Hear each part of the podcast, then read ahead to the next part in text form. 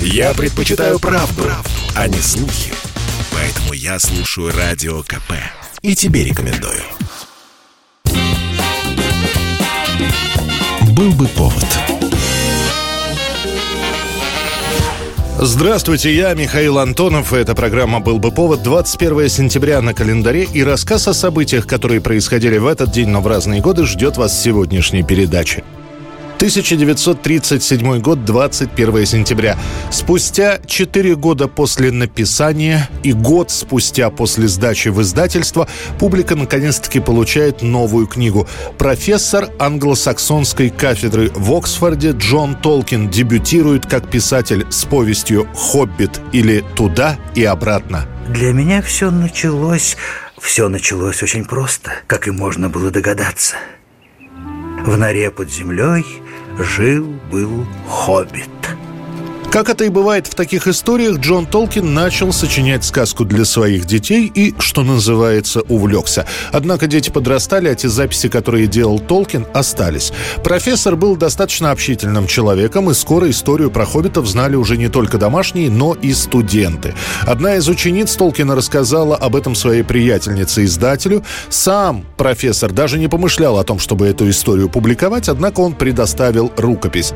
После долгих переговоров и редактуры книгу все-таки выпустили. Сначала небольшим тиражом в 1200 экземпляров, после пришлось «Хоббита» допечатывать, чтобы удовлетворить всех желающих. Однако лучшими читателями этой повести на 1937 год становятся американцы. В США «Хоббит» моментально становится бестселлером, а Толкин получает заказ на продолжение. Правда, он сразу говорит, что его новое произведение будет уже не для детей, а для взрослых и станет называться «Властелин колец» колец. Доброе утро. Что вы хотите этим сказать? Желаете мне доброе утро или утверждаете, что утро доброе, и неважно, что я о нем думаю? Или, может, вы хотите сказать, что испытали на себе доброту этого утра? Или вы считаете, что все должны быть добрыми в это утро? Все это сразу, я полагаю. 1962 год, 21 сентября. После 48 лет отсутствия в России с двумя концертами приезжает в Советский Союз Игорь Стравинский.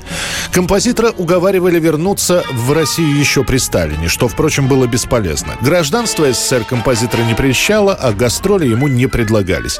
Однако практически в каждом интервью Стравинский говорит о том, что он очень скучает по родине и хотел бы увидеть ее вновь, хотя бы в качестве туриста.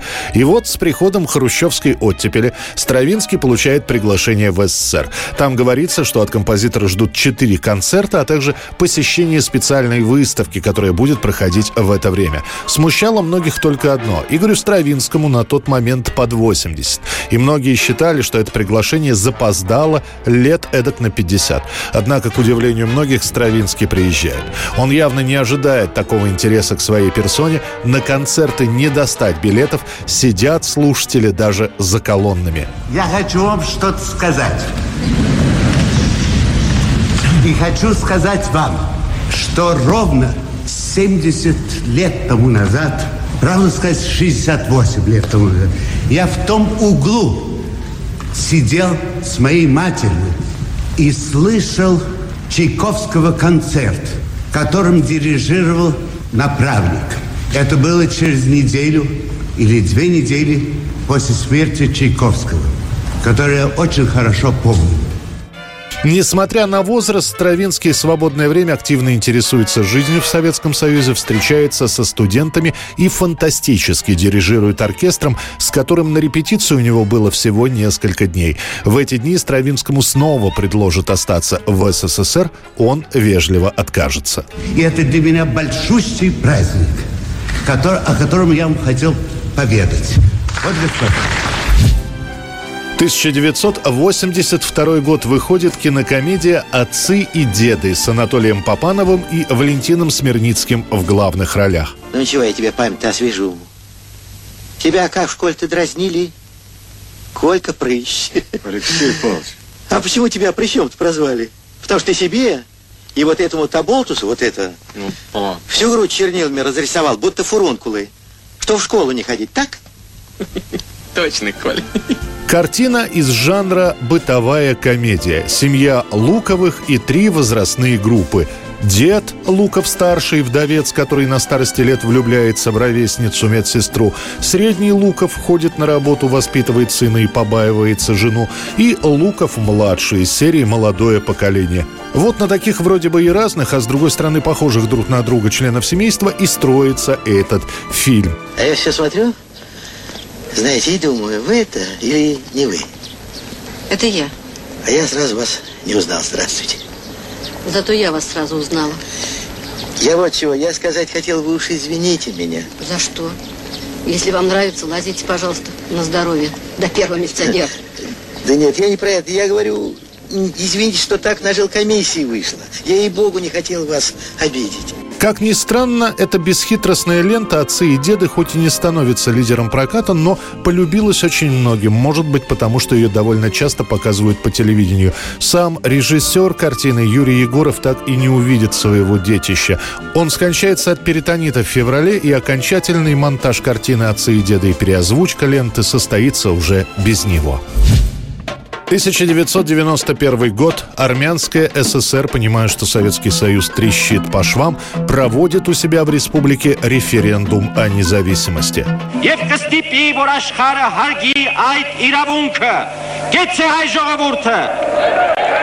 Еще в августе 90 -го года было объявлено, что Республика Армения – суверенное государство, наделенное независимостью. Прекращалось действие Конституции СССР и законов СССР на территории республики. В целях обеспечения своей безопасности и неприкосновенности границ Армения создавала подчиняющиеся Верховному Совету вооруженные силы, внутренние войска, органы внутренней и общественной безопасности. Все эти попытки отделиться пытались сдержать в Политбюро, но, увы, процесс оказался необратимым. В марте объявляют, что осенью в Армении будет проведен референдум. Тогда же, в марте, Армянская ССР отказывается принимать участие в референдуме по сохранению Союза. Это будет одна из тех республик, на территории которой судьба СССР решаться не будет. Референдум состоится и уже через сутки после подсчета голосов покажет, что за независимость Армении свои голоса отдали 99 с лишним процентов избирателей. Сегодня э, мы с утра праздновали День независимости страны военным парадом, на котором присутствовали десятки тысяч граждан страны, на котором э, мощь и гордость армянской армии была э, полностью показана нашей общественности, и не только общественности. 1993 год, 21 сентября, выходит третий и последний студийный альбом группы «Нирвана». Они хотят записывать пластинку еще в 92-м, когда вовсю раскручиваются первые два альбома, но после Курта Кобейна уговорят засесть в студию и поработать со звуком более детально. Кобейн изначально хотел назвать альбом «Я ненавижу себя и хочу умереть». Эту фразу он использовал постоянно в жизни, отвечая на вопрос, как идут дела. Однако, опасаясь, что черный юмор юмор не поймут критики и поклонники, название поменяли. Теперь пластинка должна называться «В утробе». После того, как альбом будет записан и выпущен, Нирвана отправится в свое последнее турне. От него все будут не в восторге. Музыканты группы скажут, что если раньше это было большим приключением, то сейчас такие выступления — это бизнес, который им совершенно не нравится. В итоге музыканты Нирваны все-таки проведут все серии концертов, а закончат выступать в феврале 94 года. После этого группа решит немножко отдохнуть отдохнуть друг от друга и разъедется. Курта не станет через два месяца. Это была программа «Был бы повод» и рассказ о событиях, которые происходили в этот день, 21 сентября, но в разные годы. Очередной выпуск завтра. В студии был Михаил Антонов. До встречи.